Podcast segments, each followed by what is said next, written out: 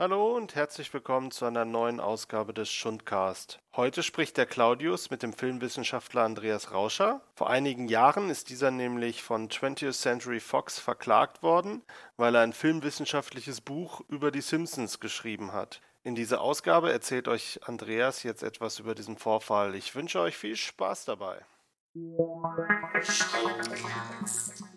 Ach, machen wir das doch gleich zum Einstieg. Äh, Simpsons und Zitatstrukturen.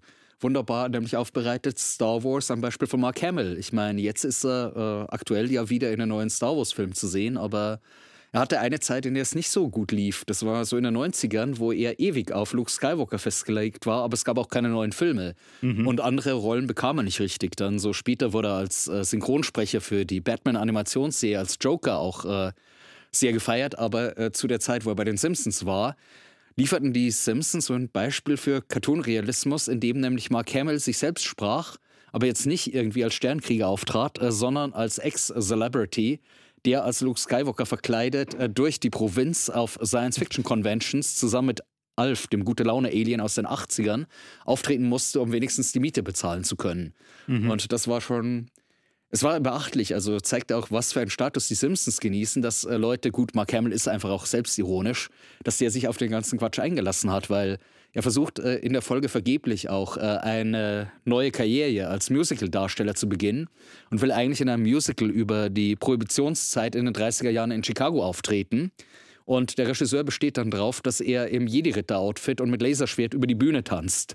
Und er meint dann nur so, hey, ich habe ein bisschen recherchiert. Also ich habe äh, gesehen, bei Al Capone, die tragen nicht so komische Robenmäntel. Und der Regisseur sagt dann nur, halt die Klappe, Luke, nimm das Laserschwert und geh jetzt auf die Bühne und sing. das ist eigentlich so ein Beispiel für die Simpsons in ihrer absoluten Hochphase.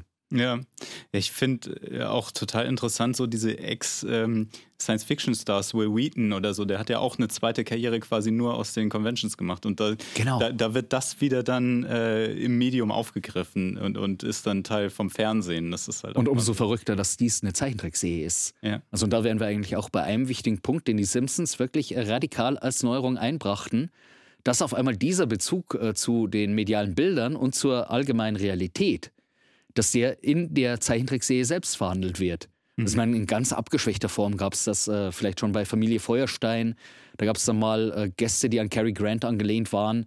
Aber das war eigentlich noch mehr so in dem karikaturhaften Bereich. Und bei den Simpsons war wirklich das Unglaubliche, der ganze kulturindustrielle Alltag rund um die Stars äh, und äh, Musiker kam in der Serie selbst auch vor.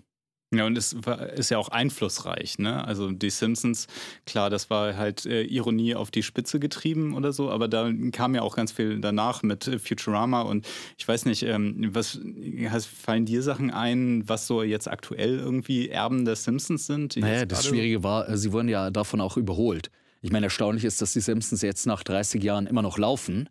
Und ich meine, das haben sie auch geschafft, indem sie sich auf ihre Stärken dann besonnen haben. Viele Handlungen sind auserzählt, da bringen sie nicht viel Neues, aber so im Prinzip Polizsatire oder auch äh, die kulturellen Anspielungen, die funktionieren immer noch ganz gut. Aber dann war die Schwierigkeit, äh, dass äh, Serien wie South Park, die das auch hervorragend machen, die waren natürlich äh, auch äh, stark im Zug äh, der Simpsons. Die haben ihre eigenen Ansätze gefunden, aber bei South Park sind die Anspielungen genauso komplex, wenn nicht momentan sogar komplexer.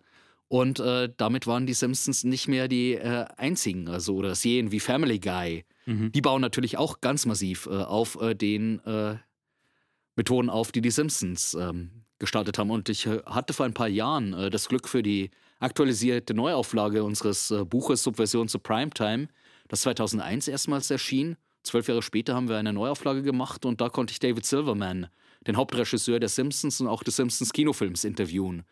Und er sagte gleich am Anfang so, ja, äh, wir sind nicht mehr die einzige Show in Town und dass sie äh, inzwischen auch äh, damit leben müssen und damit auch gut klarkommen, dass es einfach andere Serien gibt, äh, die auch äh, in Sachen Popularität äh, gleichziehen können.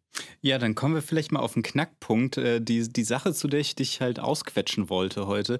Wie du gerade gesagt hast, du hast ein Buch über die Simpsons geschrieben. Das ist auch schon. Ich war einer der Mitherausgeber. Also geschrieben haben es viele andere und äh, wir waren ein Dreierteam von der Filmwissenschaft Uni Mainz und alle möglichen Leute aus den verschiedensten Disziplinen, die wir dann versammelt haben, die ja, okay.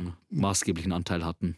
Gut, aber da sind ja mehrere Artikel von dir und das Vorwort ist von dir, also. Das Vorwort war von uns zu dritt, aber genau, stimmt. Ich hatte, Ich hatte mehrere Artikel drin.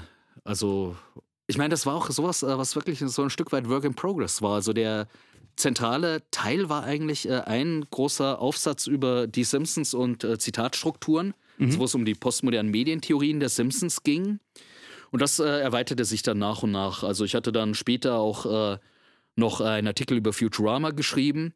Damals dachte man eigentlich in den frühen Nullerjahren, äh, Futurama wird die Simpsons ablösen. Dann hatten aber die Simpsons Futurama überlebt, sodass sich das alles äh, änderte. Und dann hatte ich noch gemeinsam mit einem alten Freund und Kollegen einen Artikel über die Polizeitiere bei den Simpsons geschrieben.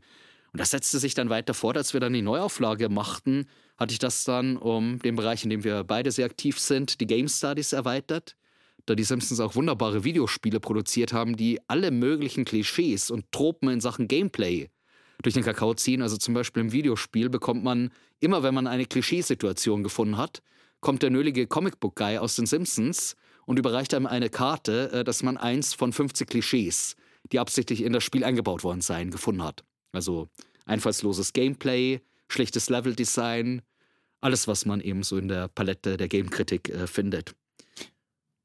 Ja, naja gut, und jetzt hast du, ähm, habt ihr ein Buch erarbeitet zusammen, äh, wo ihr auch geschrieben habt, was alles großartig an den Simpsons ist und zum Lohn, sage ich mal, äh, hat dann die Firma, die die Simpsons rausgebracht hat, darauf aber nicht so wunderbar reagiert, ne? Ja, genau, das war so eine Sache, man wartete die ganze Zeit darauf, dass es mal einen Präzedenzfall äh, gibt äh, für äh, den Gebrauch äh, von Abbildung in medienwissenschaftlichen Büchern.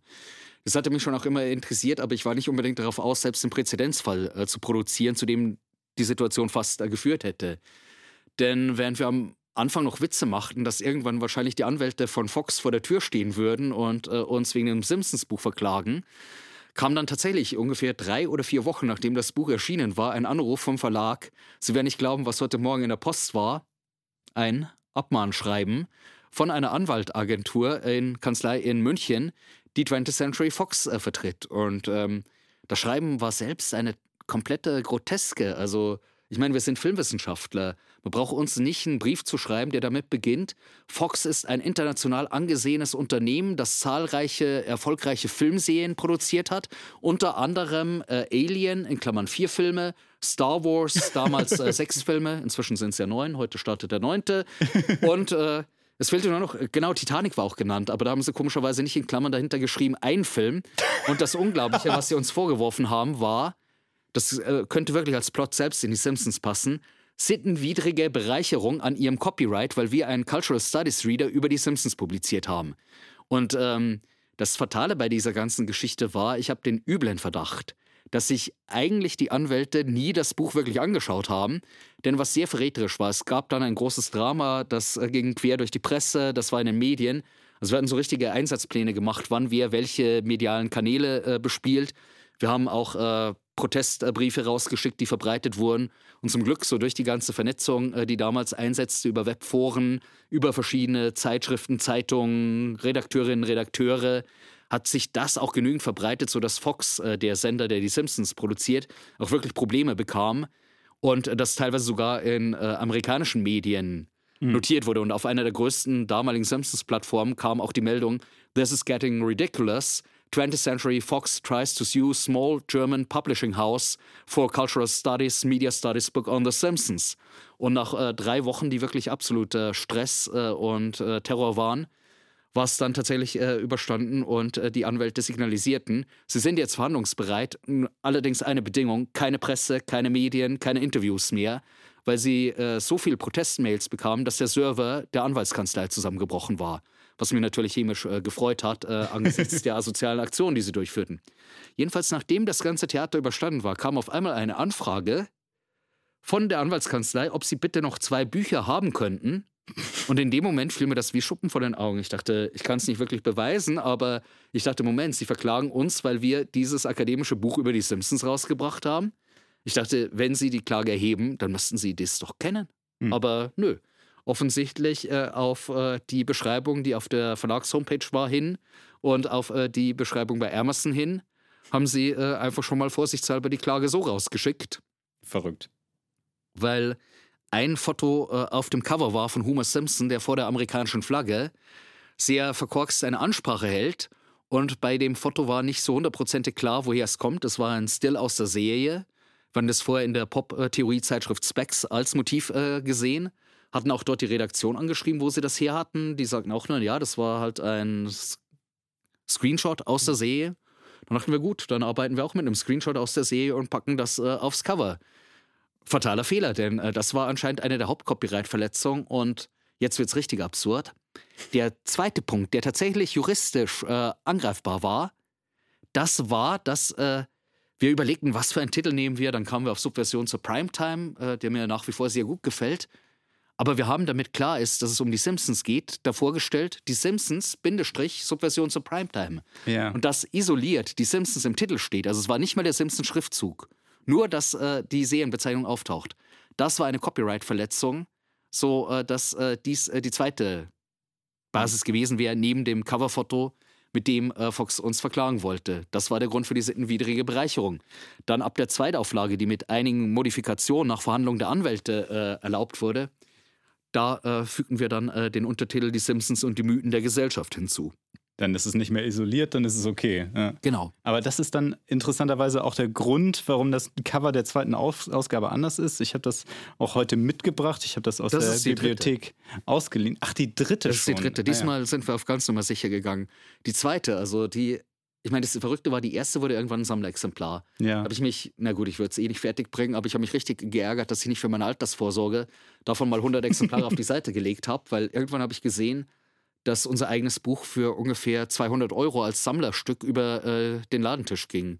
Und dann dachte ich mir, hey, das wäre doch eigentlich eine gute Nebeneinnahmequelle, äh, wenn die Beschäftigungssituation im Akademischen mal wieder so prekär ist, wie sie in der Regel ist. Dann hätte ich dann von diesem Stapel der Simpsons-Bücher wahrscheinlich ein Jahr leben können. Dann kam eine zweite Auflage und die ist ein Albtraum. Die sieht aus wie vom Bayerischen Schulbuchverlag, also so in meiner Kindheit äh, in Regensburg in Nordbayern. Da gab es immer so Lehrmittelfreiheit und da gab es dann so Deutschbücher, in denen war dann äh, so typisch äh, Abbildungen, Kinder schauen Fernsehen. Und das war immer so furchtbar gestellt und wirklich grauenhaft. Und das war aber, um auf Nummer sicher zu gehen, dass wir diesmal nicht verklagt werden, das neue Cover. Da waren äh, zwei Kinder äh, in einer Abbildung neben so einer 70er Jahre äh, Topfpflanze, die offensichtlich in irgendeinem, keine Ahnung, äh, Internat oder so irgendwann mal in den 70ern aufgenommen worden sind. Und davor war ein Fernseher und in den Fernseher wurde dann klein eine Simpsons-Grafik mit Bart und Lisa reinmontiert. Ah, ja. Damit man diesmal sicher gehen konnte, das ist ein dokumentarisches Foto, das zeigt, wie Jugendliche die Simpsons konsumieren. Die zeigt, dass Jugendliche die Genau. Simpsons konsumieren. Und da sind wir diesmal auf der sicheren Seite, entsprechend des medienkulturwissenschaftlichen Anspruchs. Ja. Dann kam noch dazu die Erstauflage, was natürlich schon sehr lustig war. Die hatte 1400 Exemplare. Und durch äh, das ganze Theater, das Fox veranstaltete, waren die 1400 Exemplare innerhalb von zwei Wochen komplett ausverkauft. Hm, Also klar. das äh, Buch ging sogar für einen Abend, wo ich dachte, äh, ich habe jetzt Schlafentzug und halluziniere vor mich hin. Das ging sogar auf Platz 1 der Amazon-Charts für zwei Tage. Verrückt. Und äh, dann war aber das Schöne, das wäre dann eigentlich so fast wie in so alten äh, Gangsterfilmen, wenn äh, Alkohol geschmuggelt wird und dann kommt irgendwann das FBI und es ist schon längst alles äh, verschifft worden. So ungefähr war das da auch. Es gab nämlich eine äh, Deadline, zu der äh, wäre dann der Anwalt von Fox gekommen und hätte die Bücher, die beim Schüren Verlag in Marburg lagen, beschlagnahmt. Nur das Schöne war, die hätten vor einer leeren Lagerhalle gestanden, weil die Bücher waren ja schon alle längst im Buchhandel und unter die Leute gebracht Hm. so dass es nichts mehr zum Beschlagnahmen gab. Das war allerdings ein Grund, warum wir da auch ziemlich äh, energisch äh, gegen diese äh, Bestrebungen äh, des Prozesses gekämpft haben, weil es hätte tatsächlich von der Klageschrift her gedroht, dass das Buch äh, beschlagnahmt und vernichtet wird. Ach, das war das erste Buch, das wir überhaupt rausgebracht haben und das wollten wir natürlich nicht, äh, dass äh, wir jahrelang an einem Simpsons-Buch arbeiten und dann wird das einfach einkassiert und in Reißwolf befördert.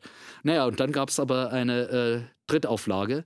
Die zweite hatte 8000 Exemplare, was auch sehr schön ist, dass die sich alle verkauft hatten, aber es war halt dieses grauenhafte Schulbuchcover drauf. Hm.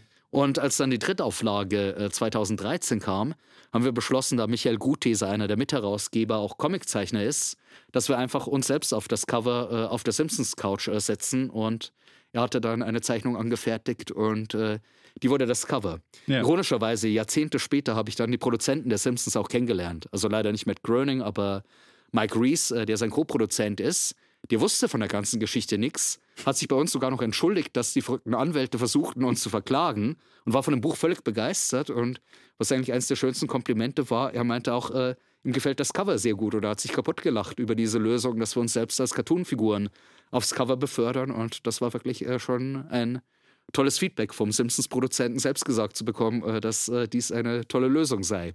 Ja. Äh, du bist der Rechte auf dem Cover, oder? Ja, das du ist sollst das äh, sein. schon ein paar Jahre her. Also da Ja. waren die Haare noch ein bisschen voller und äh, Ja, ja ähm, stimmt dann die Reihenfolge hier oben? Äh, so die und so stimmt. und so. Die ah ist ja, richtig super. Äh, Durchdacht, durchdacht. durchdacht und Ja. gut konzipiert zugeordnet. Mhm. Naja, aber du hast ja gerade gesagt, das war euer, euer erstes Buch. Das ist natürlich dann auch voll der Traum, da in sowas direkt reinzugeraten, irgendwie als, als erster Schritt sozusagen, ne?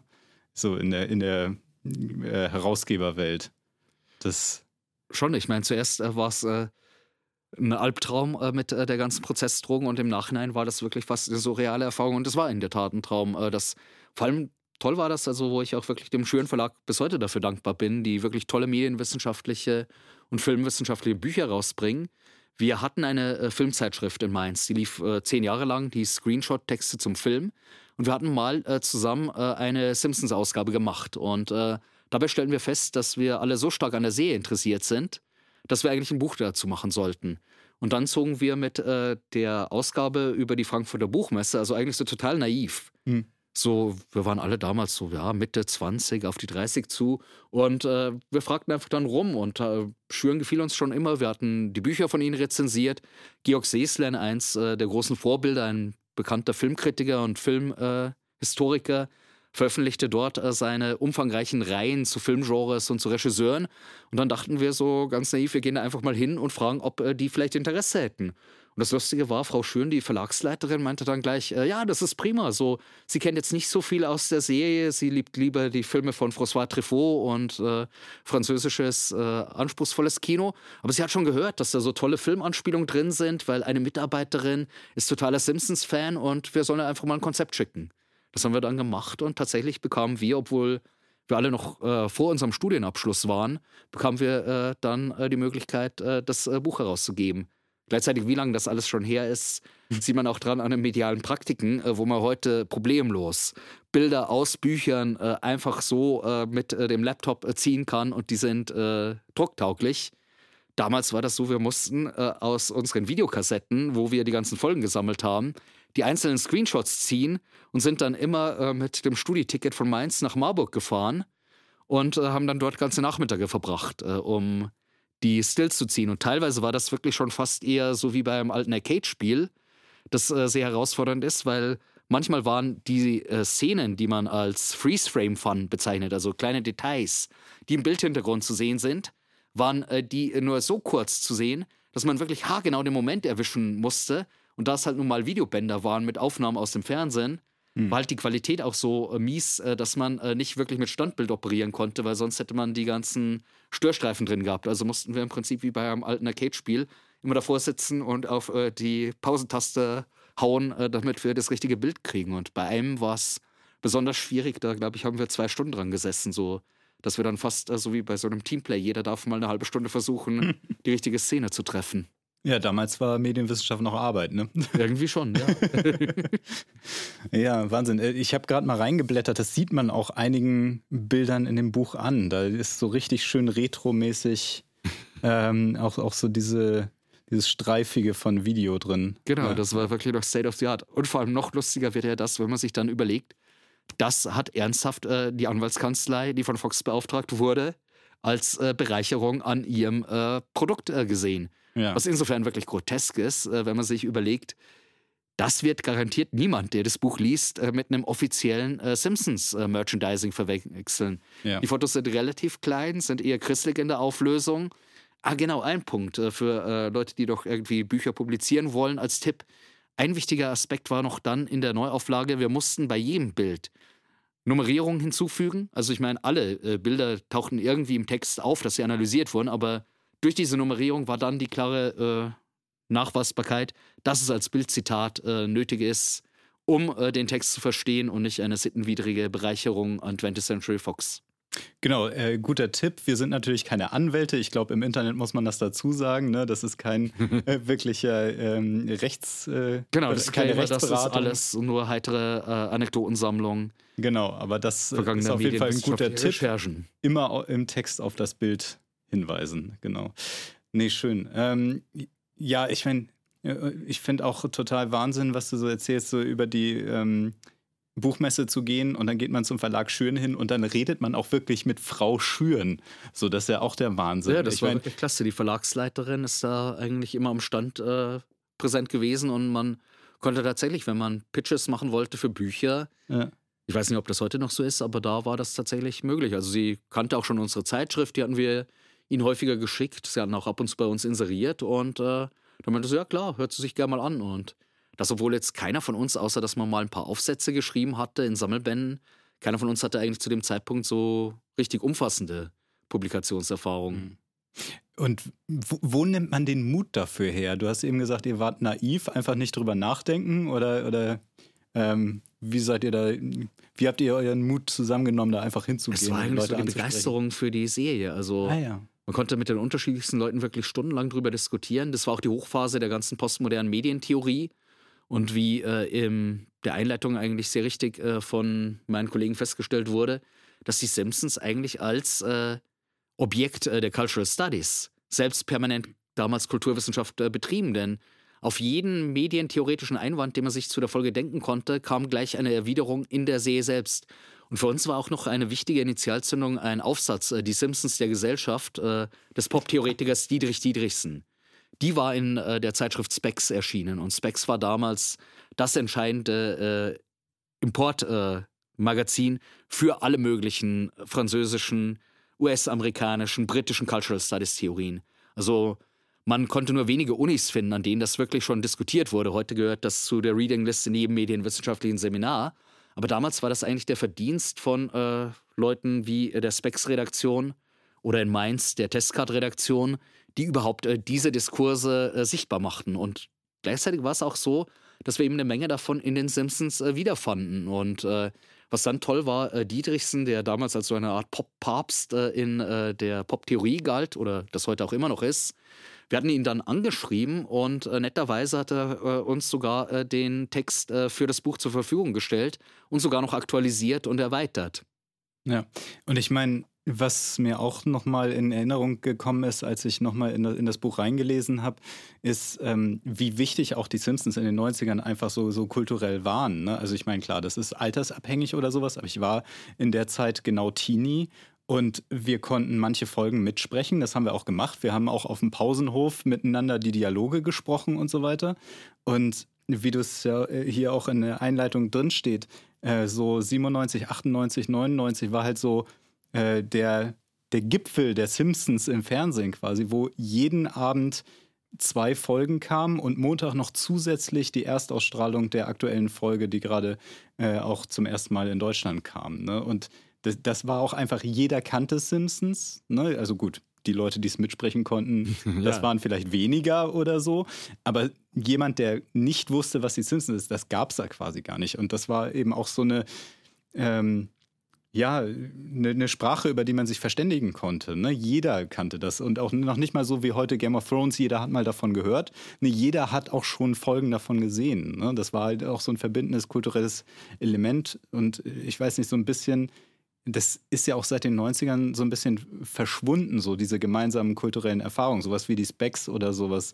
Äh, das haben, war ja auch so ähnlich, haben sehr viele Leute gelesen. Ja, richtig. Ne? Das war auch so ja. Dass äh, selbst die Platten, die einem jetzt irgendwie nicht gefielen davon, die man dann mal anhörte, weil irgendwie ein toller Aufsatz wieder war, die äh, Zeitbildkonstellation von Gilles Deleuze sei perfekt in diesem Album eingefangen. Mhm. Wo man sich dann schon dachte, äh, Moment, ist das nicht eher ein Filmbegriff äh, bei Deleuze? Aber egal.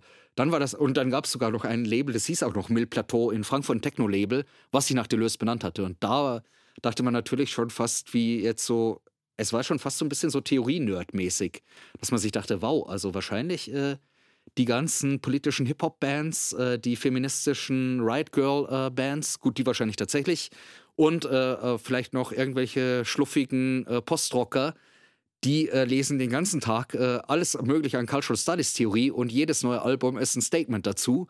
Und eigentlich bei den Simpsons hatte man auch den Eindruck, dass sich das ergänzte. Ich meine, wo ich von bis heute nicht weiß, was ich davon halten soll. David Silverman erzählte mir dann äh, bei dem Interview, ja, die postmoderne Theorie, ja, ja, die lesen wir auch. Wir amüsieren uns immer wieder hervorragend drüber, was ihr so in Academia über unsere Serie schreibt. Und gut, das kommt vielleicht auf einer späteren Ebene dazu, so diese raffinierte äh, Zitatkultur. Aber erstmal ist für uns wichtig, dass der Gag äh, funktioniert. Und da wusste ich auch nicht, äh, ist es jetzt eigentlich ein Kompliment, wenn die meinen, sie amüsieren sich hervorragend drüber, wenn sie unsere Forschungsliteratur über die Simpsons lesen? Oder äh, ist dies jetzt eher doch, dass es teilweise so verstiegen wird, dass es eigentlich selbst äh, für einen parodistischen Dialog in der See in Sachen Überinterpretation reichen würde? Ich meine, lustig war auch, er, er reagierte als erstes auf den Titel Subversion at Primetime damit, äh, dass er meinte, um, also äh, Subversion, das heißt doch, man will politisch etwas umstürzen. Wir wollen einfach nur gute äh, Satire bieten und ja, richtig, Gesellschaftskritik, das alles äh, aus dem linksliberalen Spektrum kommt da auch äh, dazu, aber erstmal äh, sind sie daran interessiert, eine gute Satire abzuliefern und jetzt nicht unbedingt so, wie man es in den 90ern mit der Theorie dachte, dass da überall alles im Sinne von temporär autonomen Zonen, überall sitzen in der Popkultur Intellektuelle, die subversiv dran arbeiten dass man die patriarchale, hegemoniale, äh, kapitalistische Struktur hm. demontiert. Damals dachten wir aber noch, äh, es wird tatsächlich alles äh, popkulturell in die Richtung sich bewegen und äh, das hat natürlich auch das Buch stark geprägt. Also ich denke sicher, da sind manche Ansätze in ein paar von den Texten drin, die sicher schon damals so überrissen waren, dass ich es heute nicht mehr in der gleichen Weise formulieren würde, aber ich glaube, im Kern diese Beobachtung, die von Dietrichsen eigentlich ausging und die wir dann in einzelnen Aspekten vertieft haben, dass die Simpsons selbst in ihrer Hochphase eine äh, Art Medienreflexion und Kulturkritik boten, die avosierte es als manche stockkonservative Bereiche der äh, hiesigen äh, Kulturkritik.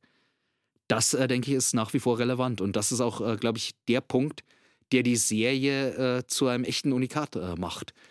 Ja, und ich meine, das Produkt kann natürlich auch immer schlauer sein als seine Hersteller. Ne? Also da, die, die, die Kritik, die kann ja in den Simpsons drinstecken, auch wenn sie die Macher nicht da reintun. Ne? Das kann ja auch dann in dem Produkt liegen, da drin, welche Gags dann eben funktionieren. Ja, ich glaube ja aber, das hat auch damit zu tun, dass es ein kollektives Kunstwerk ja. ist. Also das ist der Witz dabei. Also das hat diese Komplexität und die Macher sind sich teilweise und die Macherinnen dessen bewusst. Aber es gibt im Prinzip nicht eine genialische Instanz, die das alles äh, kontrolliert, sondern das war auch schon spannend, was mir äh, so Mike Reese und David Silverman erzählt haben über den Produktionsablauf. Also es gibt verschiedene Writing-Teams, die an bestimmten Gags arbeiten und dann hat es eigentlich fast wie so bei so einer kreativen Jam-Session den offenen Charakter. Jeder und jede bringt äh, verschiedene äh, Platten, verschiedene Filme mit, die er oder sie für Gags gut hält. Und dann wird äh, gemeinsam überlegt, wie man das gebrauchen kann. Und so entsteht dann im Prinzip eigentlich fast so nach der Idee von so einem kollektiven Netzwerk mhm. mit einer gewissen Stilpolitik, entsteht dann eben dieser ganze äh, reichhaltige Kosmos aus Referenzen und äh, sehr komplexen Reflexionen. Und teilweise sind sie da, glaube ich, eigentlich in ihrer Medienreflexion noch weiter gewesen als eine allzu selbstverliebte Top-Down-Medientheorie, äh, die es halt nun mal auch gab. Also zum Beispiel gab es auch ein bisschen zu sehr schon fast so Medienmystik. Zur Erklärung, ich las mal äh, in einem Artikel über die Simpsons, äh, dass die Simpsons äh, nicht äh, zeitgemäß seien, weil sie würden das Post-Fernsehzeitalter nicht mit bedenken. Finde ich eine sehr interessante Hypothese, da gleichzeitig äh, in dem Artikel auch äh, kritisiert wurde, dass sich der See hermeneutisch zu viel zumuten würde, was ich ein bisschen absurd fand, weil ich eigentlich nicht hermeneutisch an die See rangegangen bin. Schon hermeneutisch in der Weise nach Sinntableaus suchen, aber dies alles wirklich als offenes Patchwork begriffen und nicht als das große in sich abgeschlossene Kunstwerk, da dachte ich mir, okay, dann machen wir jetzt mal so ein bisschen Empirie für Dummies. Wenn ich schon einen Interviewtermin habe äh, bei äh, David Silverman, frage ich den nochmal nach der These. Und dann kam raus, er meinte, nee, Post-Fernsehzeitalter, das trifft halt nicht so ganz zu. Sie haben die ganzen anderen Medien auf äh, dem Schirm und äh, haben die im Blick und wir schreiben dazu auch Satire. Aber zu dem Zeitpunkt, das war so vielleicht um 2011, 12 rum, sei immer noch äh, der Hauptanteil, äh, woher die amerikanischen Durchschnittsbürgerinnen und Bürger ihre Informationen nehmen, das Fernsehen. Und solange das so bleibt, machen sie auch äh, die Satire in diese Richtung. Also das war, glaube ich, dann ein Fall, wo eigentlich die Serie weiter als, äh, so überrissene theoretische Turnübung äh, zur Medienkritik waren. Also ja. das kam durchaus vor. Also ich glaube, das ist dann eigentlich schon teilweise eher so wie bei Star Trek auch. Also äh, das hat so, deswegen glaube ich, sind die beiden Serien auch so exzeptionell in der Fernsehgeschichte. Die haben im Prinzip schon so einen Versuchslaborcharakter, weil da äh, doch Macherinnen und Macher aktiv sind. Nicht im Sinn von irgendeinem blödsinnigen, überlebten Geniekult, äh, sondern eher in äh, dieser Idee, dass man hier so eine kulturelle Praxis geschaffen hat, wo so viel Input kommt, der im Prinzip in der Forschung auch drinnen ist und die mhm. aktuellen äh, Entwicklungen kennt. Bei den Simpsons im popkulturellen, soziokulturellen, bei Star Trek in Bezug auf äh, aktuelle äh, naturwissenschaftliche Phänomene ja. und gesellschaftliche Theorien, die in der Science Fiction verarbeitet werden, sodass da dann halt wirklich die Cracks aus den, bei Star Trek aus dem MIT und äh, bei Simpsons eben halt aus den entsprechenden Cultural Studies Umfeldern mit äh, dabei sind und dadurch äh, auch immer schon einen sehr äh, reflektierten Ansatz zu der See haben. Aber klar, dann kommt natürlich im Prinzip äh, der kommerzielle Druck und äh, der gebietet dann doch in erster Linie eine gut funktionierende Satire abzuliefern. Wobei auch interessant war, dass sie im Prinzip so einen Freiraum, äh, zumindest in den letzten 30 Jahren, wie es jetzt nach dem Verkauf an Disney aussieht, weiß ich noch nicht.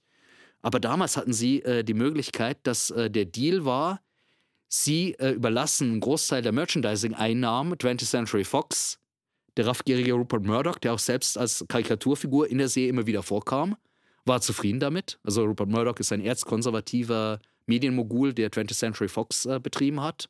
Und vor allem das berüchtigte Fox News Network, der Lieblingssender von Donald Trump, dessen Präsidentschaft die Simpsons auch schon in den Nullerjahren vorhergesagt haben.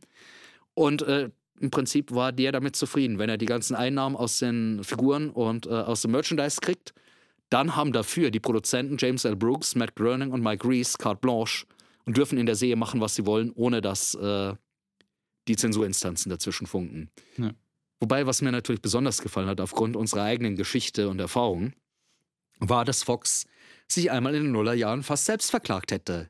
Das sagte ich mir, das geschieht euch recht. Äh, bei den Praktiken, die ihr durchführt, wie ihr versucht, äh, Medien, Kulturwissenschaftler zu terrorisieren, vor allem das Schlimme war, wir bekamen damals raus bei äh, der ganzen Situation, wo wir verklagt werden sollten, dass dieses Drohschreiben, das wir bekommen hatten, mit dem äh, der Verlag äh, bankrott gewesen wäre und ich wäre jetzt wahrscheinlich so rund 20 Jahre später mal mit dem Abbezahlen der Schulden fertig, äh, weil sie wollten von uns als Herausgeber, wollten sie 10.000 äh, Mark damals Schadenersatz und äh, von dem Verlag mehrere 10.000. Also so, dass es irrsinnige Summen waren.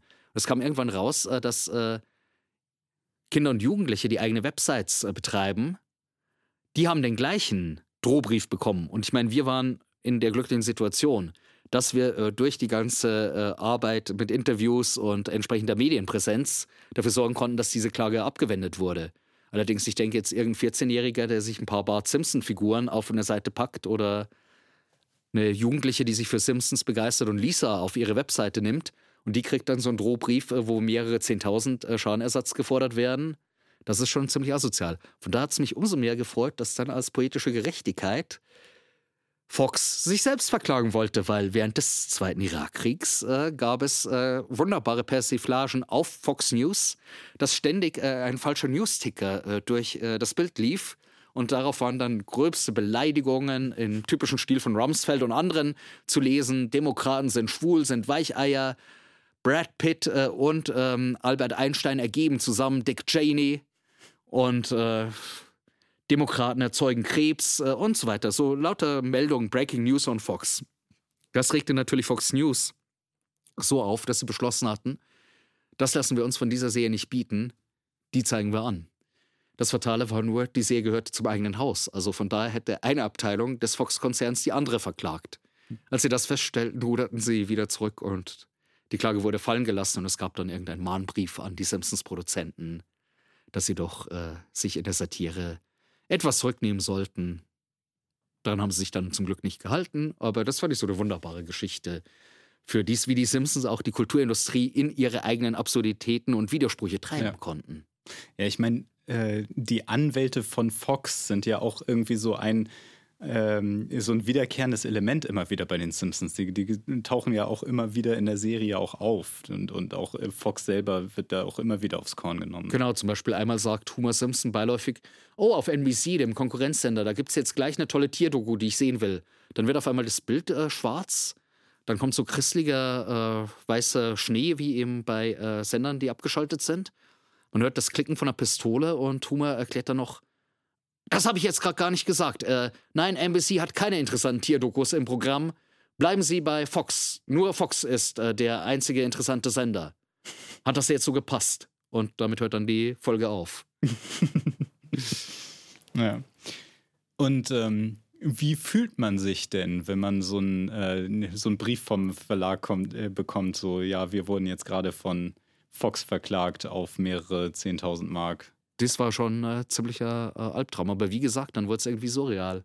Aha. Und es war halt wirklich gut, dass man äh, diese ganzen Plattformen übers Internet nutzen konnte. Also, das ist auf einmal auf Simpsons Archive, das war eine australische Fanseite, die eigentlich so global die wichtigste Quelle für Episodenguides, für Hintergrundartikel war es war da so eine große Solidarität. Also die nahmen das als Meldung mit äh, rein. Mhm. Und äh, es kursierte dann in amerikanischen Mediennachrichten. Es ging hier groß durch die Presse, also so, dass wir uns dann teilweise wirklich aufgeteilt haben. Jeder übernimmt dann immer wieder irgendwelche anderen Interviews, das rund um die Uhr ständig auf lokaler Ebene, auf überregionaler sich Möglichkeiten der Berichterstattung ergaben. Und ich meine, das war natürlich auch sehr äh, toll äh, von der ganzen Unterstützung von den verschiedenen Netzwerken, wo wir die äh, Kontakte hatten, äh, die halt aus dem gegenkulturellen, alternativen Bereich kamen, die das auch wirklich groß verbreitet haben. Und damit setzte wirklich eine starke Protestwelle ein, die dazu führte, dass dann nach und nach die Fox-Anwälte verhandlungsbereit waren. Da war ich dann selber nicht dabei. Das regelten, ich glaube, der Anwalt des Verlags ist ein Anwalt, der generell auch mehrere kleine Verlage vertritt und die baldoverten dann die Konditionen aus, unter denen die Zweitauflage rauskommen konnte. Ah ja.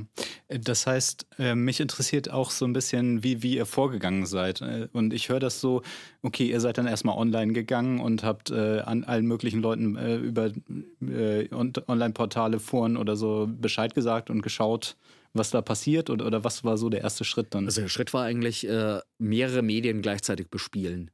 Also es war dies, äh, dass wir äh, alle möglichen Kontakte aus dem Akademischen nutzten, aus unseren journalistischen Aktivitäten, dass wir da zahlreiche Telefonate geführt haben, an wen kann man das noch geben.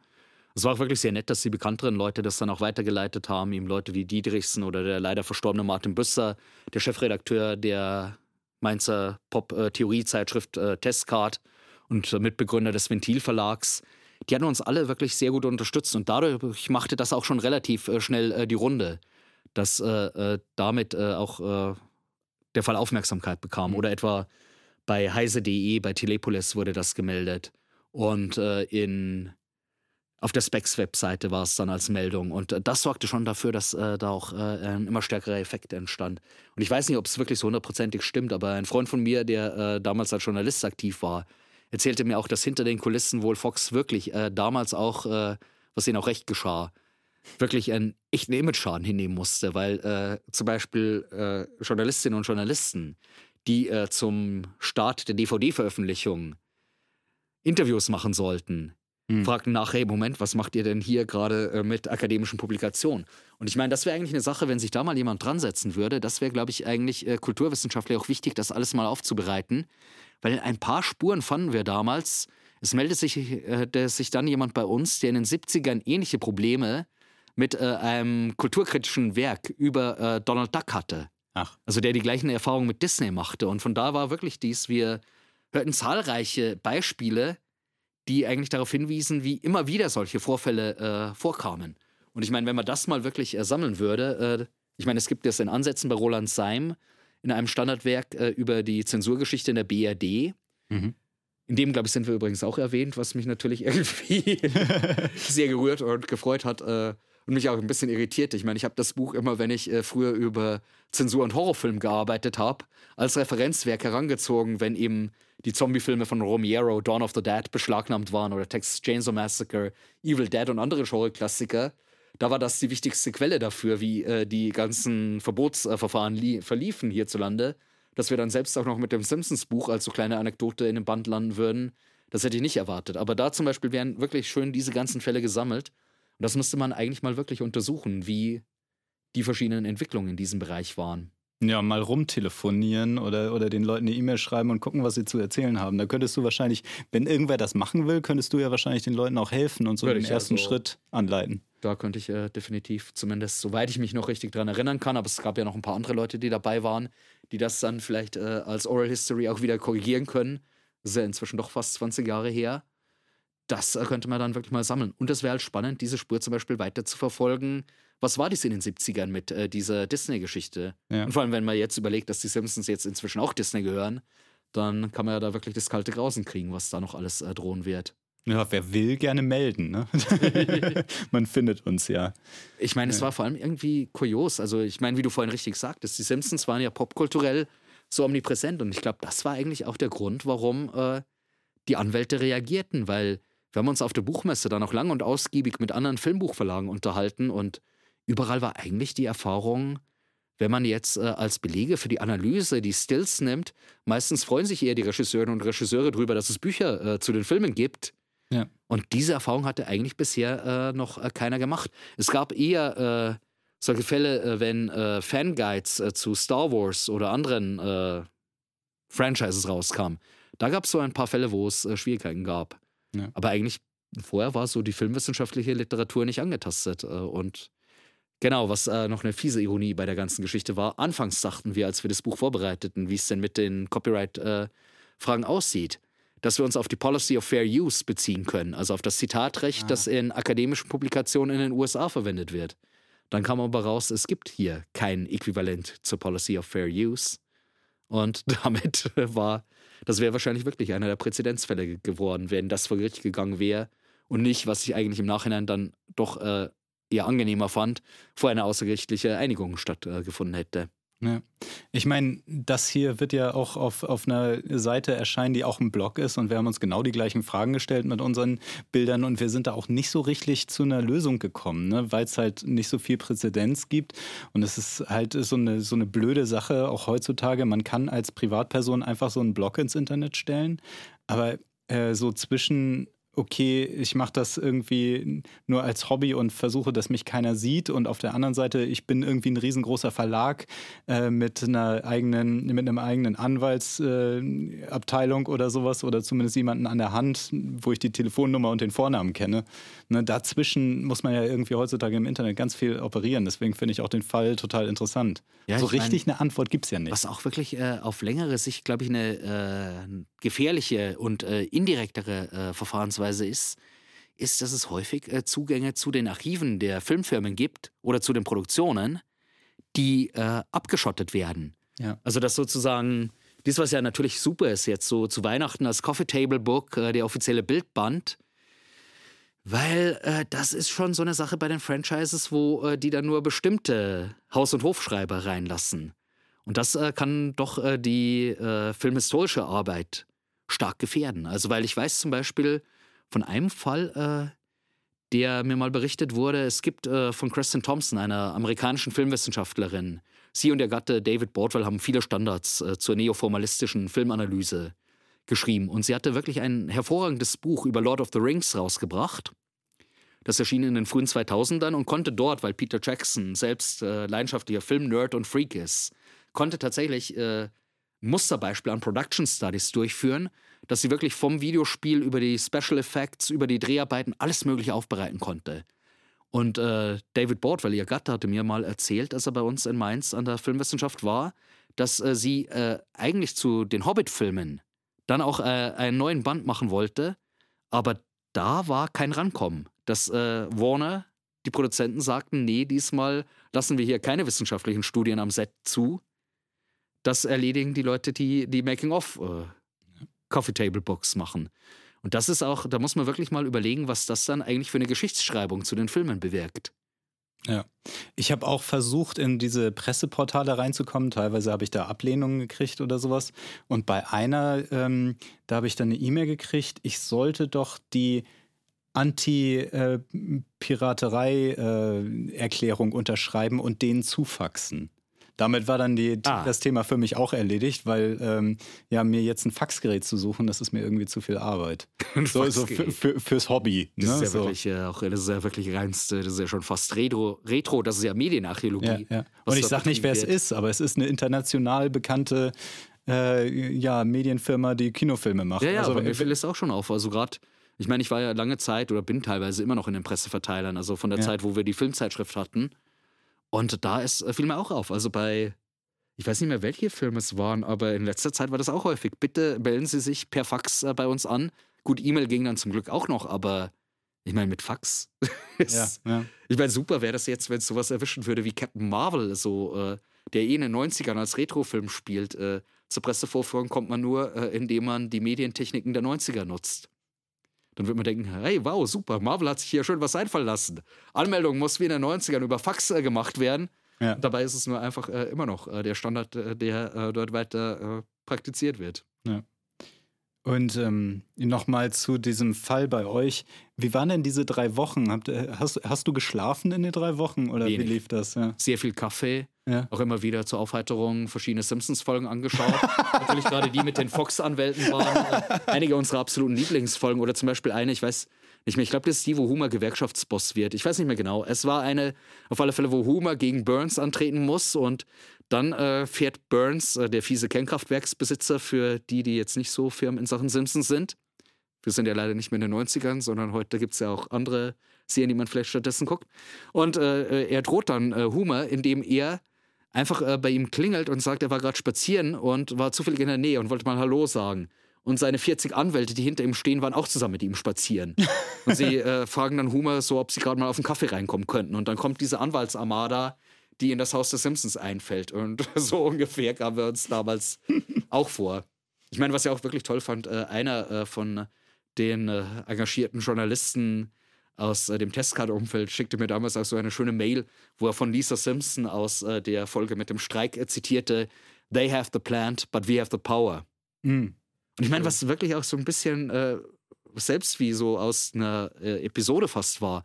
Wir versuchten, also mehrere Leute empfahlen uns damals, versucht unbedingt Matt Groening zu erreichen, dass äh, jemand von denen, die aus der Simpsons äh, Produktionsleitung kommen, vielleicht diesen Irrsinn stoppen kann.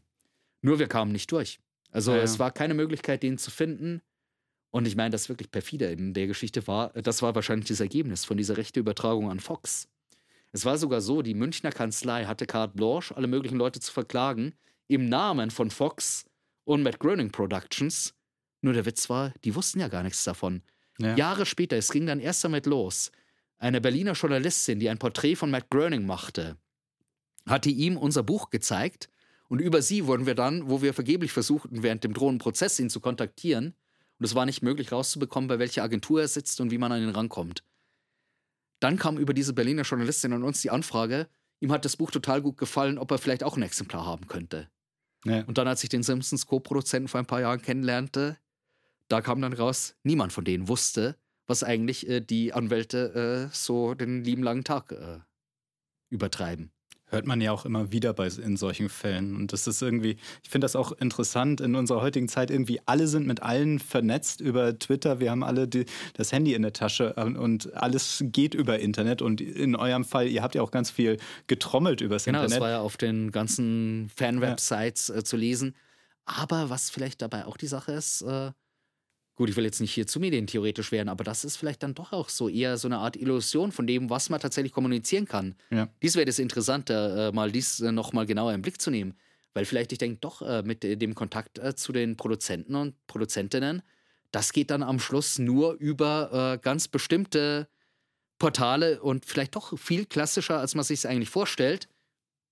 Man muss dann doch eben die richtige Adresse der Agentur in Hollywood wissen. Und im nur über Zweifelsfalle hinfahren, ne? Kommt mal ran. genau, stimmt. Damals waren wir noch alle Studis und hatten, Ja. na gut, heute haben wir auch nicht viel Geld, aber da war es einfach zu teuer, sonst wäre das die Möglichkeit auch gewesen. Wir setzen uns mit dem Buch äh, auf den Sunset Boulevard und warten drauf, bis Matt Groening vorbeifährt und sagen, hier, hallo, kannst du mal mit den Pfeifen von Fox reden? Ja. ja ich, ich, habe halt so das Gefühl, es gibt auch noch so, so dieses zweite Internet von Leuten, die sich halt direkt kennen, weil sie mal im gleichen Raum den gleichen Kaffee getrunken haben oder so. Das ist noch das zweite Netzwerk, ne? wie diese Richtig. Journalistin aus Berlin. Oder im Prinzip genau, das ist dann eher sowas, was dann sozusagen nochmal innerhalb der Social Networks die Strukturen sind, äh, die dann in den privaten Verteilern laufen, ja. wo dann im Prinzip Mailinglisten existieren oder äh, über äh, soziale Netzwerke die Nachrichten untereinander verschickt werden. Messenger. Ja, richtig. Oder ich meine, es ist schon, ich meine, ich will jetzt vom Thema nicht abschweifen, aber vor ein paar Jahren, als ich die Film- und Games-Ausstellung in Frankfurt machte, da war ja auch das Tolle, ich kam ja für den Katalog an wirklich spannende Interviews. Also mit Ron Gilbert von Monkey Island, mit Jordan Mechner, dem Designer von Prince of Persia, mit Paul W.S. Anderson. Gut, manche mögen den nicht so. Ich halte ihn für einen großartigen B-Film-Regisseur und leidenschaftlichen Videospielfreak, der die Resident Evil-Filme mhm. gemacht hat. Die konnte ich alle interviewen. Und da war aber auch dieses, war genau wie du sagtest, im Prinzip wir hatten einen Beirat äh, aus verschiedenen Leuten, die äh, in der Games-Branche aktiv sind, die äh, als Journalisten arbeiten, als Journalistinnen, die äh, in den verschiedenen Verbänden der Designerinnen und Designer aktiv sind. Und über die bekam ich dann zum Beispiel die Kontakte, wen muss ich wann, wo, wie anrufen. Zum Beispiel bei Paul W.S. Anderson von Resident Evil war das äh, so eine ganz äh, spannende Geschichte. Das war dann wirklich wie so eine Art Flüsterpost Zuerst ging das über Konstantin-Film, äh, die äh, hier äh, die Resident Evil-Filme verleihen und als Co-Produzenten beteiligt waren. Die hatten dann wieder einen weiteren Draht zu einer Produktionsfirma in den USA. Die wussten dann wiederum, wie seine Agentin zu erreichen ist. Und dann bekam ich äh, tatsächlich einen äh, Telefoninterviewtermin mit ihm, wo ich dann äh, vier Stunden per Schaltung von zu Hause aus mit ihm in Los Angeles telefonieren konnte der einzige Hollywood-Regisseur, der mich je in Mainz-Bretzenheim zurückgerufen hat, weil als die Leitung zusammenbrach, dachte ich mir, okay, gut, war ja super, zwei Stunden Interview. Auf einmal klingt das Telefon und Paul W. Sanderson, der wirklich ein absolut liebenswerter Nerd ist, äh, fing dann an, ah, und ich muss dir jetzt noch erzählen, heute war ich in Japan und ich habe neue Designs für das nächste Resident Evil gesehen. Das musst du dir noch anhören. Und das Lustige ist, er ist mit Mila Jovovich äh, verheiratet und die waren dann eigentlich schon seit drei Stunden überfällig für einen Termin beim Kinderarzt. Irgendwann setzte sich Mila Jovovich wie in den Resident Evil Film äh, durch kam dann doch äh, in das Arbeitszimmer und meinte, so, jetzt ist es genug, richte dem Typen am Telefon schöne Grüße aus, wir fahren jetzt zum Kinderarzt. Ich war wirklich schon so ein bisschen starstruck, mhm. hab äh, schöne Grüße von Mila Jovovich ausgerichtet bekommen, äh, die ihren Gatten dann zum Kinderarzt äh, mit der kleinen Tochter schleppte.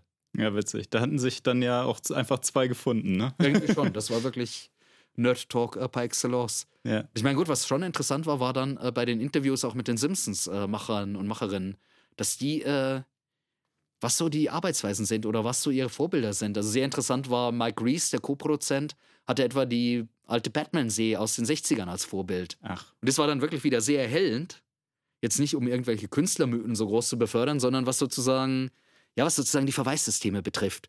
Weil er meinte, diese alte Batman-Serie, die ist in so einem komischen Zwischenstadium, dass es irgendwie einerseits ultra äh, kitschig und albern ist, also Inbegriff von dem, was Susan Sonntag als Camp bezeichnet hat, den Spaß am schlechten Geschmack. Und andererseits ist es doch schon wieder zu raffiniert, als dass es jetzt einfach nur aus äh, Naivität so wäre. Und dass dies für ihn immer so eine wichtige äh, Stilvorlage mhm. für den Stil äh, der Simpsons war. Ja. Und das fand ich ziemlich spannend, weil im Prinzip, wenn man es runterbrechen will, was glaube ich bis heute wirklich für die Serie gilt und was auch äh, es möglich machte, äh, immer wieder dran äh, zu arbeiten. Das waren einerseits die Polizsatire, also natürlich berühmter Fall mit äh, Bush dem Älteren, der die Simpsons attackierte, dass er eine Nation closer to the Waltons, das war so eine kitschige Fernsehfamilie aus den 70ern, die in den 30er Jahren idealisiert, äh, mit viel Zusammenhalt und Beten die Depressionszeit übersteht, sich wünsche als äh, die anarchischen Simpsons. Groening und Co. reagierten darauf, indem sie George Bush als Nachbar der Simpsons äh, in Springfield einziehen ließen. Und dann kam es zum Kleinkrieg äh, zwischen Humer und äh, Bush. Und Bush blamiert sich, weil Michael Gorbatschow, äh, der Initiator der Perestroika, eng befreundet mit Bush, gerade auf Überraschungsbesuch vorbeikommt und eine Kaffeemaschine vorbeibringen will. Und er ist aber völlig äh, entsetzt und meint dann nur, er will seinen Freund George besuchen und er findet ihn in Gerangel mit Dorflümmel. Also ja. halt Homer Simpson. Er weiß nicht, ob er beim nächsten Mal nochmal eine Kaffeemaschine mitbringt. Und er meint auch noch, das ist das, was uns die Westmedien immer verschweigen, wie es eben tatsächlich zugehen würde. und ich meine, das war schon wirklich so brillant. Und auf der anderen Ebene natürlich die ganzen Film- und Serienzitate. Die ganze Geschichte des Animationsfilms ist in den Simpsons in den 90ern verhandelt. Also die ganzen Machenschaften des Disney-Konzerns, die kommen alle innerhalb der Serie vor. Ja, auch, ähm, es gibt ja auch die 3D-Folge und so, ne? Da Das taucht dann ja auch auf. Stimmt, äh, wo Homer in der 3D-Welt äh, landet. Ja, ja. Und auch das Schöne, äh, das ist auch sowas, wo wirklich in Sachen Rezeptionsgeschichte sind äh, die Simpsons weiter als manche Bereiche der deutschsprachigen Medienwissenschaft, die sich nicht so richtig für Filme interessieren. Und was wirklich fantastisch ist, Homer erklärt dann, als er in dieser 3D-Welt ist, dass das so aussieht wie in Tron. Und ich meine, Tron ist ja heute ein Kultfilm in Sachen Games, aber damals war das eher fast so ein Guilty Pleasure, weil er äh, als äh, Kolossalflop galt und äh, als äh, trashig. Und alle haben eigentlich doch Tron gesehen und alle sagen dann nur nein, nein, nein, nein. Chief Wiggum, der etwas tumme Polizist, sagt dann, oh, ich fand den eigentlich gar nicht so schlecht. Und ich meine, so Sachen hatte man dauernd. äh, Und damals war es ja wirklich noch eine überraschende Sache. Und vor allem auch sehr schön so eine dauernde Sympathie für die Zweitbesten. Also wie gesagt, Mark Hamill und nicht Harrison Ford tritt dort auf. Oder Leonard Nimoy, alias Mr. Spock, tritt auf und äh, erstmal nicht William Shatner, Captain Kirk, der sich immer in den Vordergrund spielt. Bis hin zu dem, dass natürlich Leonard Nimoy auch unter äh, seinem ganzen Mr. Spock-Image leiden muss. Er kommt dorthin und erzählt, was er alles am Theater gespielt hat. Der äh, Bürgermeister der Stadt verwechselt ihn zuerst mit einem Darsteller aus Star Wars und begrüßt ihn mit äh, May the Force be with you. Dann meint äh, Leonard Nimoy, wissen Sie überhaupt, wer ich bin? Und er meint, ja klar, Sie sind einer der kleinen Strolche. und dann aber später kann er wieder seinem Spock-Image nicht entkommen. So er meint dann, ah ja, er genießt das hier in Springfield, da ist er unerkannt. Äh, da kennt ja niemand richtig Mr. Spock. Und dann will er sich einen Hotdog holen und äh, da ist natürlich sofort die Frage mit Ketchup oder mit Mayo Spock. und so werden äh, die Figuren, die sich selbst spielen, dann permanent von ihrem Medienimage äh, verfolgt. Und das, glaube ich, sind so die Zutaten, also diese Medienreflexivität und auch die Referenzialität, die teilweise auch wirklich in liebevollen äh, Hommages an Filmklassiker äh, mündet. Also ganze Passagen aus Stanley Kubrick, aus Alfred Hitchcock, aus Steven Spielberg, aus François Truffaut sind in den Simpsons äh, eins zu eins nachinszeniert worden. Beispielsweise Lola Rent von Tom Tykwer wurde auch einmal in den Simpsons äh, als Struktur für eine ganze Episode mit drei verschiedenen Durchläufen Ah ja. hm. verwendet. Ja. Ähm, ich habe noch eine, eine Frage wieder zu dem, äh, ne, zu euer, euren Erlebnissen. Äh, ich weiß nicht, wie viel du darüber erzählen darfst, aber was war denn am Ende die Ein Einigung? Was durftet ihr und was durftet ihr nicht? Ja, das Schwierige ist, äh, dadurch, dass dies halt im Prinzip dann unter Verschluss bleiben sollte, weiß ich selbst auch nicht so viel drüber. Mhm. Das war alles, was die Anwälte äh, untereinander ausgehandelt haben. Ja. Aber was zumindest die Sachen waren, die wir für die Neuauflage machen mussten, damit sie nicht mehr rechtlich tangiert werden konnte, war wie gesagt das im Titel, dass äh, die Simpsons und die Mythen der Gesellschaft als neuer Untertitel kam. Ich wäre nie auf so einen Blödsinn gekommen, dass jemand äh, ernsthaft denkt, weil es die Simpsons-Subversion zu Primetime heißt, dass dies ein offizielles Simpsons-Merchandise sein könnte. Das war der eine Knackpunkt. Dann äh, Discover war der zweite. Und das dritte war äh, mit den Abbildungen, dass man, wie gesagt, äh, an äh, allen Stellen im Text deutlich darauf verweisen musste, dass klar ist, dass die Bilder nicht als illustrative eigene Attraktionsfaktor wie im Coffee Table Book, das offiziell lizenziert sein müsste, da sind, sondern dass sie zum Beleg äh, der medienwissenschaftlichen Analyse platziert werden. Das musste dann auch eingefügt werden. Und das habe ich eigentlich seitdem bei allen Büchern dann auch berücksichtigt. Was so eine besondere Ironie war. Das war selbst schon fast wieder wie die Simpsons-Szene. Ich habe direkt danach meine Dissertation über Star Trek äh, veröffentlicht.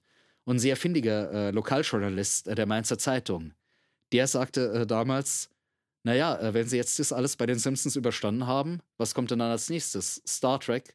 Viel Spaß mit den Anwälten von Paramount. Ich meine, gut, zum einen eine Dissertation attackierten sie nicht. Hm. Und zum anderen war es auch äh, so, da war es dann wirklich auch äh, entspannter. Ich meine, da äh, übervorsichtig nach der Simpsons-Erfahrung hatte ich dann sofort einen Brief an Paramount äh, aufgesetzt, den äh, man erfuhr, man musste es in die USA schicken und dort anfragen. Hab geschrieben, dass ich in meine Promotion über Star Trek jetzt gerade als Buch äh, veröffentliche. Und ähm, wie es denn aussieht, äh, wegen Bildzitaten, die für die Analyse notwendig sind. Das war 2003, bis heute ist keine Antwort eingetroffen. Also normalerweise verläuft sich dann auch sowas äh, im Sand. Und da tauchten zum Glück die Anwälte nicht auf. Allerdings, die Arbeit hieß äh, Star Trek, virtuelle Räume und metaphorische Weiden. Und ich dachte nur, oh Scheiße. Schon wieder der Ich mein, Bindestrich. genau. Äh, ich dachte mir, äh, naja, gut, eine Promotion wird wahrscheinlich nicht verklagt werden. Oder dann wäre es wahrscheinlich wirklich in dem Fall wert, vor Gericht zu gehen, weil diese Absurdität müsste man wirklich mal noch durchbringen. Hollywood-Studio verklagt äh, Universität, äh, weil äh, Promotion gegen ja, sittenwidrige Bereicherung, genau. Ja. Das war, äh, Ich meine, ich muss alle Leute, die denken, dass man davon wirklich reich wird, enttäuschen. Man kann davon mal wirklich sehr gut essen gehen, wenn das Buch sich gut verkauft. Wenn noch ein bisschen mehr an Tantiemen kommt, dann kann man sich ein paar schöne DVD-Boxen davon kaufen. Aber äh, man wird nicht wirklich äh, reich davon. Naja, sittenwidrige Bereicherung klappte da dann nicht so ganz. Und offensichtlich ging das dann doch als äh, normale wissenschaftliche Arbeit, in der man eben Bilder unterbringt, durch. Allerdings, ich habe dann, um äh, weiteren Problemen vorzubeugen, noch den Zusatztitel eingefügt, das Phänomen Star Trek. Ah ja. Damit war dann nämlich nicht mehr Mhm. Copyright-Verletzung isoliert wie bei den Simpsons, sondern es war noch ein Zusatztitel und damit war das alles dann doch entspannter. Ja. Und äh, naja gut, ich meine, was aber natürlich schon eine Sache ist, äh, die vielleicht da auch noch reinspielt, ist, äh, in was für einem Format kommen Bücher raus. Weil ich meine, ich habe jetzt gerade ja auch ein Buch über Star Wars veröffentlicht bei Reklam und äh, da zum Beispiel ist einfach diese Copyright-Kiste auch nicht so schwierig, wie es damals für uns äh, mit den Simpsons war. Weil da war, äh, was damals bei den Simpsons gar nicht möglich war. Da waren bei äh, dem Star Wars-Buch jetzt alle Bilder von irgendwelchen Agenturen. Mhm. Oder beispielsweise auch beim Katalog, den wir zur Ausstellung Film und Games gemacht haben. Da war auch wieder der Vorteil, äh, es gingen alle Bilder über äh, bestimmte Agenturen, sodass man ganz klar sagen konnte, hier sind die Quellen, äh, das ist äh, das Copyright, so sieht's aus.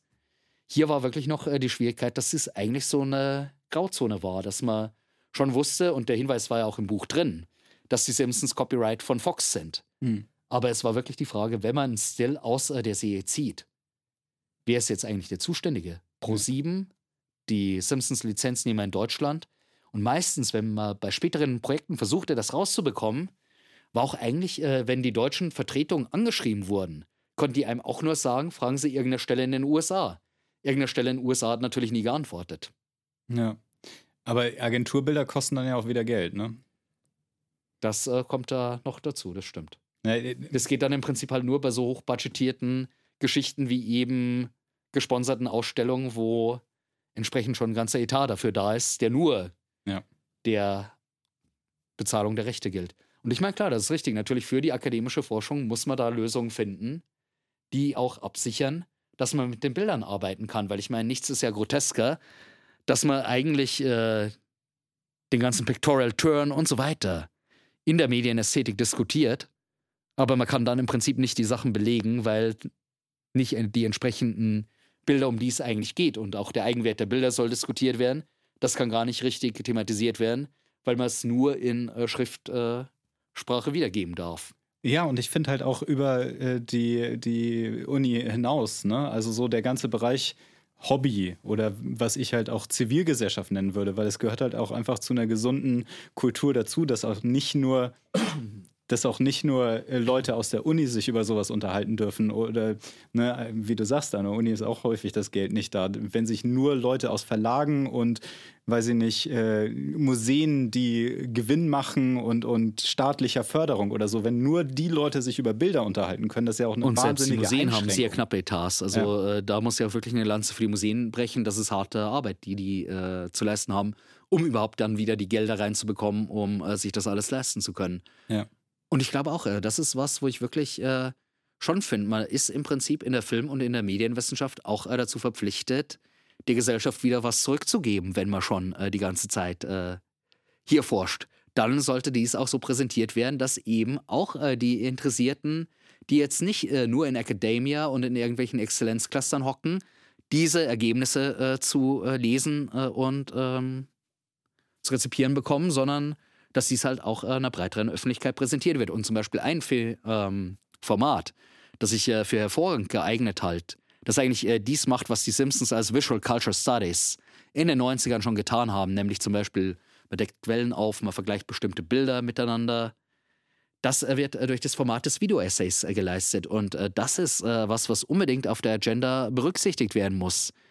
Weil hier hat man nämlich heikle juristische Fragestellungen und da sollte eigentlich dafür gekämpft werden, dass es äh, in der akademischen Forschung möglich ist, die Film- und Serienanalysen mit Video-Essays durchzuführen und die dann hinterher zum Beispiel über YouTube, Vimeo oder andere Plattformen der Öffentlichkeit zugänglich zu machen. Und dass sie nicht nur auf internen Servern in äh, dem Büro äh, der Medienwissenschaft äh, liegen können. Ja. Und da ist zum Beispiel äh, einiges an rechtlichen Schwierigkeiten. Ich glaube, in Deutschland war es sogar so, dass da ein relativ gutes äh, rechtliches äh, Rahmenwerk äh, galt für die Verwendung von Filmausschnitten in den Videoessays. Allerdings die Schwierigkeit ist, dass es jetzt an europäisches Recht angeglichen worden ist und das europäische Recht ist viel restriktiver als dies, was man vorher äh, an Freiheiten für die wissenschaftliche Arbeit mit äh, Ausschnitten hatte.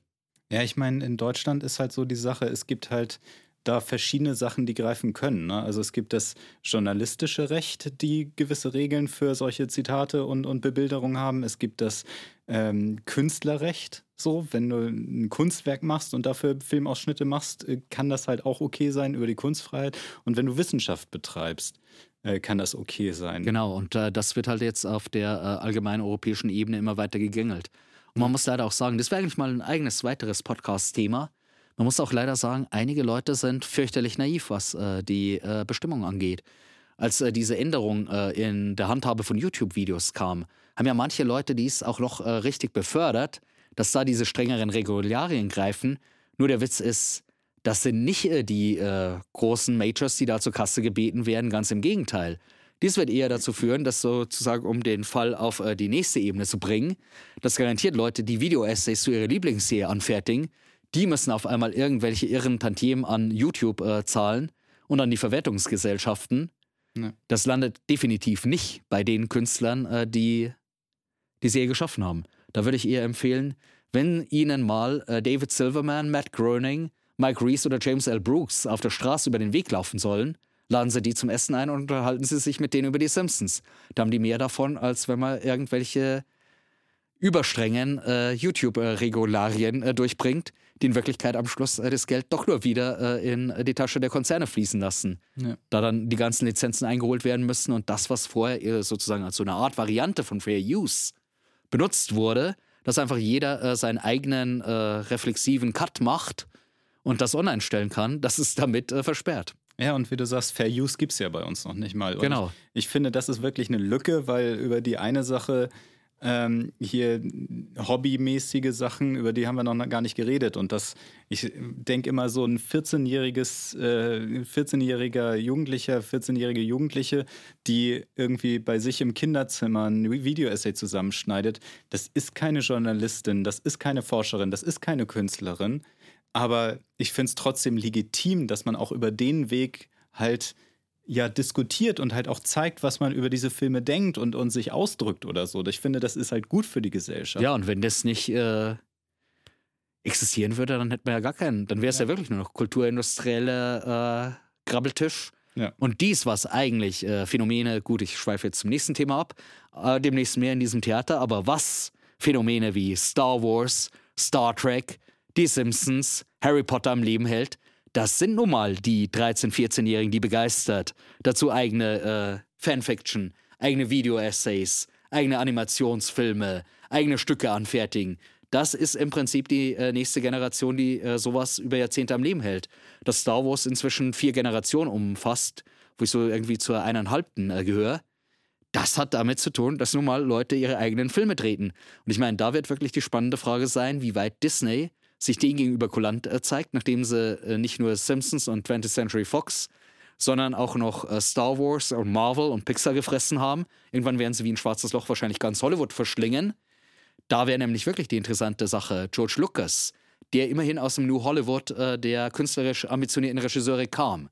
Man kann ihm viel vorwerfen, dass er vielleicht einen Ausverkauf Richtung Blockbuster betrieben hat. Das sehe ich überhaupt nicht so, aber ist eine Kritik, die legitim ist der hat immerhin, weil er selbst als begeisterter Cineast angefangen hatte, immer äh, die Verwendung von Star Wars in Fanfilmen erlaubt.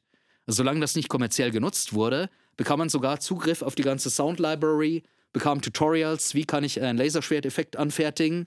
Das wurde immer unterstützt. Es gab sogar oder gibt sogar noch einen eigenen Förderpreis, äh, der von Lucasfilm ausgelobt wurde für Nachwuchsfilmemacherinnen und Filmemacher, die eigene Star Wars-Filme drehen. Hm. Und ähm, das ist was, was äh, diese Art von Fankultur äh, fördert.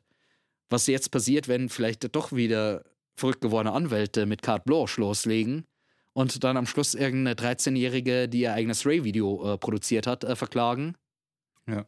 Das äh, sollte man wirklich schon sehr kritisch im Auge behalten. Ja, und ich meine, gerade in der heutigen Zeit, ich meine, nicht alles muss verwertbar sein, nicht alles muss für den Beruf taugen. Aber es ist ja auch heutzutage nicht so, dass man sagen kann, okay, man geht in die Journalistenschule und wird Journalist, kriegt dann den Zettel, wo drauf steht, dass man Journalist ist.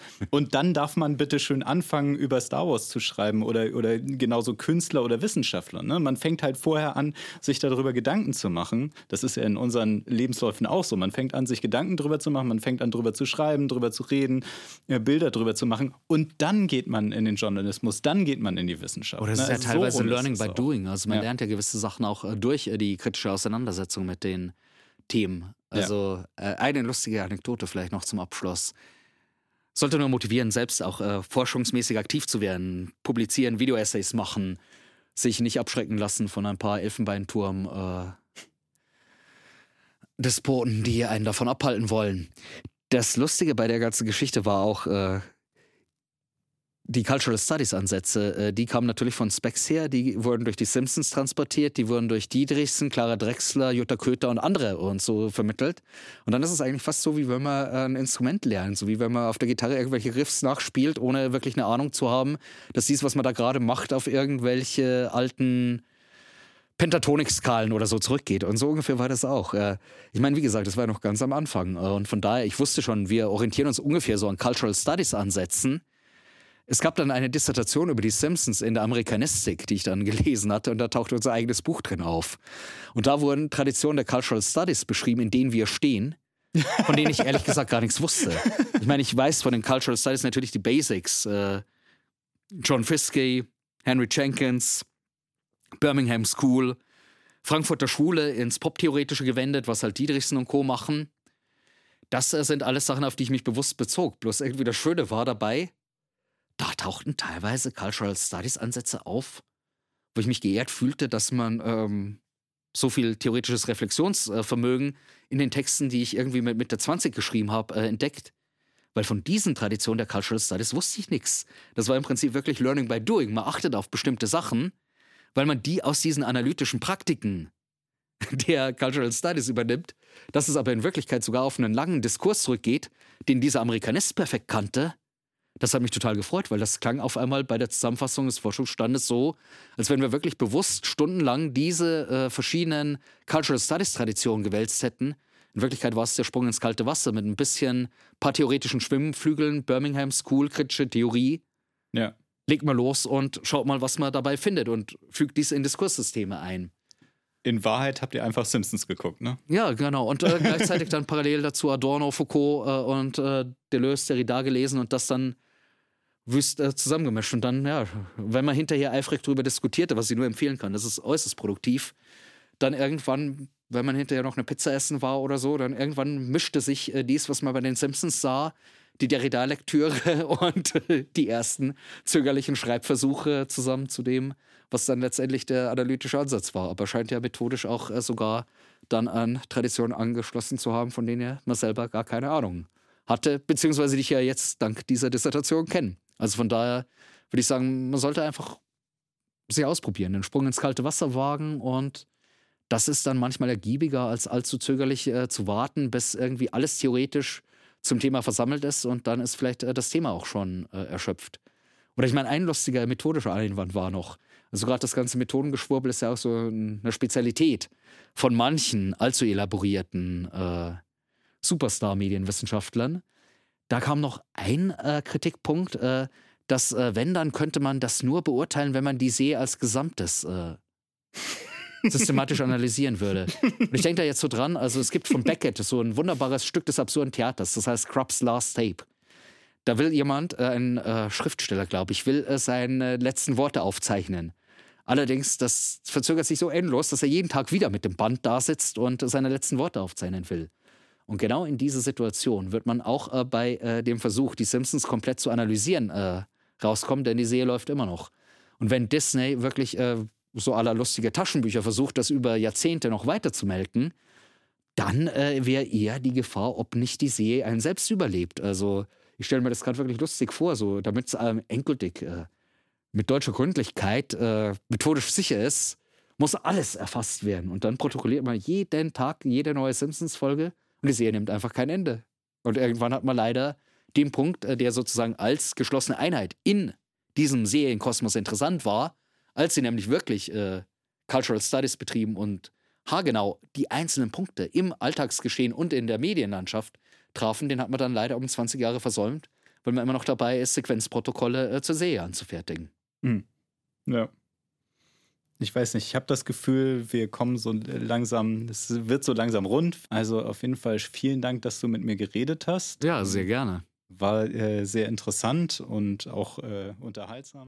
Ja, das war unser Gespräch äh, mit Dr. Andreas Rauscher. Ich hoffe, ihr hattet Spaß dabei und ich würde sagen, wir hören uns dann beim nächsten Mal. Tschüss.